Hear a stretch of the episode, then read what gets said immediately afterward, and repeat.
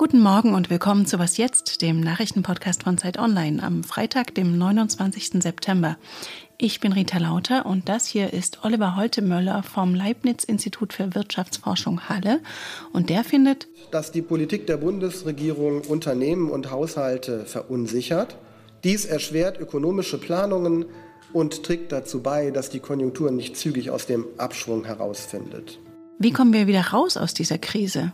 Und gefühlt jeder hat wieder Corona. Wie sinnvoll ist es jetzt, wieder Masken anzuziehen? Aber erstmal, wie immer, die Nachrichten. Ich bin Anne Schwedt, guten Morgen. Thüringens Ministerpräsident Bodo Ramelow hat CDU-Chef Friedrich Merz vorgeworfen, mit seiner Äußerung zur Zahnbehandlung abgelehnter Asylbewerber das Geschäft der AfD zu befeuern. Die AfD fühle sich in ihren Klischees bestätigt, sagte der linken Politiker dem Redaktionsnetzwerk Deutschland. Merz hatte gesagt, dass 300.000 Asylbewerber abgelehnt seien, nicht ausreisen und trotzdem Zahnbehandlungen bekämen. Auch SPD und Grüne reagierten empört und werfen Merz Populismus vor. Von Parteifreunden bekam er aber Rückendeckung. Die Bundeszahnärztekammer konnte die Darstellung von Merz nicht bestätigen. In Deutschland ist die Skepsis gegenüber der Zuwanderung weiter gestiegen. Das geht aus einem aktuellen Deutschland-Trend der ARD hervor. In der Umfrage gaben 64 Prozent an, mit Zuwanderung eher Nachteile zu verbinden. Im Mai waren es noch 54 Prozent. Lediglich jeder Vierte sagte, Deutschland habe durch Zuwanderung eher Vorteile. Ebenfalls 64 Prozent der Befragten sprachen sich dafür aus, dass Deutschland weniger Flüchtlinge aufnehmen soll. Mehr als 80 Prozent würden stärkere Grenzkontrollen unterstützen. Redaktionsschluss für diesen Podcast ist 5 Uhr.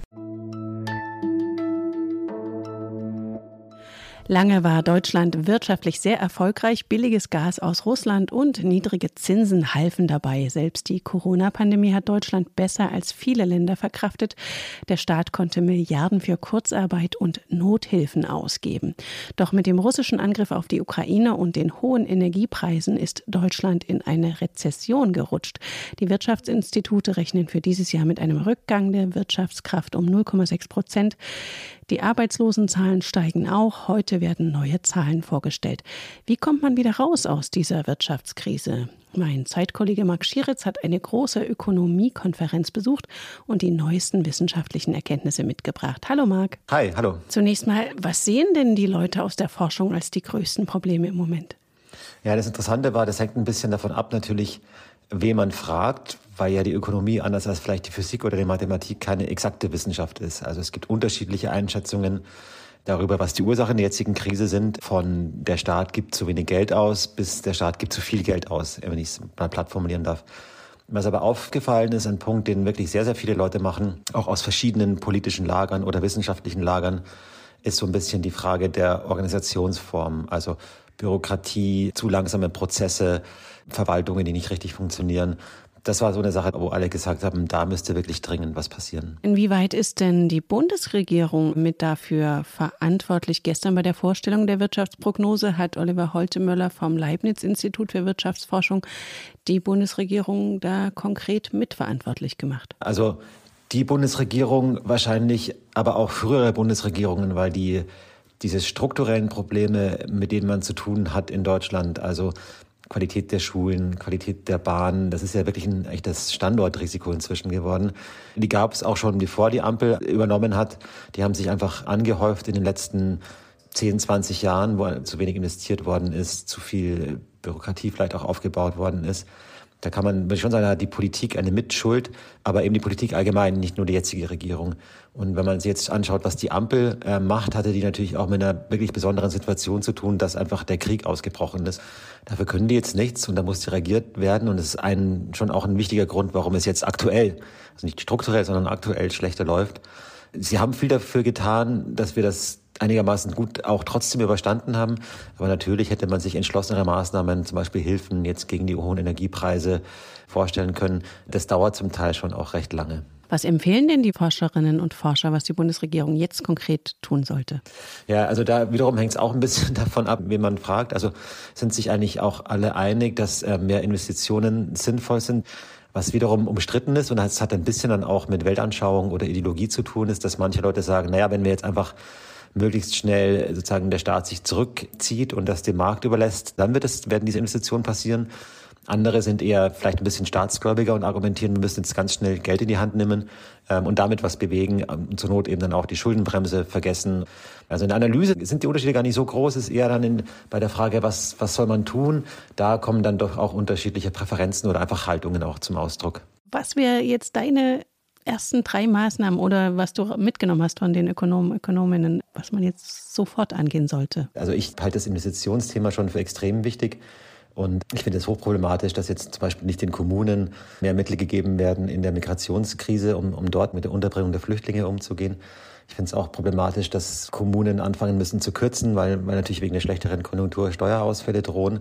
Also da würde ich, glaube ich, jetzt nicht nur ökonomisch, sondern auch gesellschaftlich sehr schnell ähm, was für die Kommunen tun. Und dann würde ich schon auch ein sehr, sehr starkes und ähm, auch ein radikaleres Beschleunigungsprogramm versuchen auf den Weg zu bringen. Und heute erscheint dein Text zu den vielen Ideen aus der Wirtschaftsforschung. Danke dir, Marc. Ja, danke. Und sonst so? Kräftige, flächige Farben, Detailtreue, Motive aus dem Alltag Wussten Sie, dass Vincent van Gogh bei seinen Werken von japanischer Holzschnittkunst inspiriert war? Um das zu illustrieren, zeigt das Van Gogh Museum in Amsterdam jetzt eine Kooperation mit Künstlern der Pokémon-Welt. Sie haben sich von sechs Gemälden Van Goghs inspirieren lassen, etwa ein Porträt von Pikachu mit grauem Filzhut, wie auf dem berühmten Selbstporträt, oder die weltbekannten Sonnenblumen mit Pokémon-Gesichtszügen. Die Bilder werden noch bis zum Januar gezeigt, sind auch online zu sehen. Und mit der Aktion feiert das Van Gogh Museum sein 50-jähriges Bestehen und will so auch Kindern die Kunst Van Goghs nahebringen. Christian Lindner, Nancy Faeser, Boris Pistorius. Gefühlt das halbe Bundeskabinett hatte gerade Corona und auch im Freundes- und Kollegenkreis erwischt das Virus wieder viele. Nur gehen die meisten nach drei Jahren Pandemie viel gelassener damit um, auch mit dem Maskentragen. Vereinzelt sieht man zwar noch Leute im Supermarkt oder im Bus mit Maske. Wie sinnvoll ist es eigentlich noch? Dazu hat mein Kollege Tom Katwinkel aus dem Gesundheitsressort recherchiert. Grüß dich, Tom. Hi, Rita. Auch wenn die Corona-Zahlen jetzt wieder steigen, eine Maskenpflicht soll es nicht wieder geben. Ist die Bevölkerung also von alleine genug geschützt? Inzwischen haben die meisten durch Impfungen und oder Infektionen eine gute Immunität gegen das Virus aufgebaut. Und ähm, deshalb kann man schon sagen, dass die allermeisten auch gut gegen einen schweren Krankheitsverlauf geschützt sind. Ähm, ich habe zum Beispiel mit einem Intensivmediziner gesprochen, der berichtet, dass aktuell nur noch wenige Menschen aufgrund von Covid in Kliniken landen. Das heißt, ja, die allermeisten haben einen guten Schutz gegen schwere Erkrankungen. Bei dieser ganzen Debatte kann man deshalb auch mal so ein bisschen die Schärfe rausnehmen, weil es geht nicht um eine Pflicht, sondern eben um eine individuelle Entscheidung darum, wann es sinnvoll ist, eine Maske zu tragen. Das heißt jetzt aber nicht, dass man es darauf ankommen lassen kann, sich zu infizieren, oder? Es war noch nie eine, eine, gute Idee, sich mutwillig mit einem Virus zu infizieren. Das heißt, wenn man weiß, dass jetzt Bekannte oder Freunde infiziert sind, dann ist es sicher ratsam, da Abstand zu halten oder eine Maske aufzuziehen. Aber im Umkehrschluss ist es natürlich auch so, dass die allermeisten jetzt nicht mehr schwer erkranken werden. Und es gibt eben noch eine große Unbekannte und das ist das Risiko an Long-Covid zu erkranken. Studien zeigen zwar, dass das Risiko dafür geringer ist, wenn man schon mal infiziert war oder schon geimpft ist, aber genau quantifizieren kann man das eben noch nicht. Und umgekehrt hast du auch mit einem Experten gesprochen, der sagt, es wäre sogar kontraproduktiv, wenn die gesamte Bevölkerung wieder dauerhaft Maske trüge. Warum? Genau, das ist, muss man sagen, aber ein Szenario, was ja sich nicht in der Realität widerspiegeln wird, weil eben nicht alle Menschen immer wieder Maske tragen werden. Wenn man das aber hypothetisch sich anschaut, dann kann man das an einem Beispiel ganz gut festmachen, was er meint, nämlich am, am RSV, also RS-Virus. Das ist ein Erkältungsvirus, gegen das die meisten Erwachsenen einen Immunschutz aufgebaut haben. Und bei Kindern ist es etwas anders, wenn die sich zum ersten Mal infizieren dann erkranken manche von ihnen so schwer, dass sie im Krankenhaus behandelt werden müssen. Und weil es im ersten Pandemiewinter durch die Corona-Maßnahmen kaum Fälle von RSV gab, infizierten sich dann in den letzten Winter mehrere Kinder auf einmal und mussten eben auch auf einmal im Krankenhaus behandelt werden, was dazu führte, dass Kinderkliniken so am Rand der Überforderung standen. Und Das, was man in dem Zusammenhang immer hört, sind eben sogenannte Nachholeffekte. Äh, und das ist eben das, ähm, was drohen würde, wenn jetzt alle auf einmal wieder Maske tragen würden. Aber das ist eben ein eher hypothetisches Szenario. Und was man auch sagen muss, wenn ich jetzt selber entscheide, in bestimmten Situationen mit besonders hohem Infektionsrisiko eine Maske anzuziehen, dann nützt mir das und es schadet mir auf jeden Fall nicht. Und dein Text dazu erscheint heute auf Zeit Online. Danke dir, Tom. Gerne. Und das war's für heute Morgen von Was Jetzt. Heute Nachmittag bringe ich Sie gern mit dem Update auf den neuen Nachrichtenstand. Zwischenzeitlich freuen wir uns über Ihre Post an wasjetzt.zeit.de. Am Mikrofon für Sie war Rita Lauter. Wenn Sie mögen, bis später. Okay, Aufnahme die zweite. Christian Lindner, Nancy Faeser, Boris. okay, das können wir nachher für den Outtake nehmen. also, ich lege nochmal los.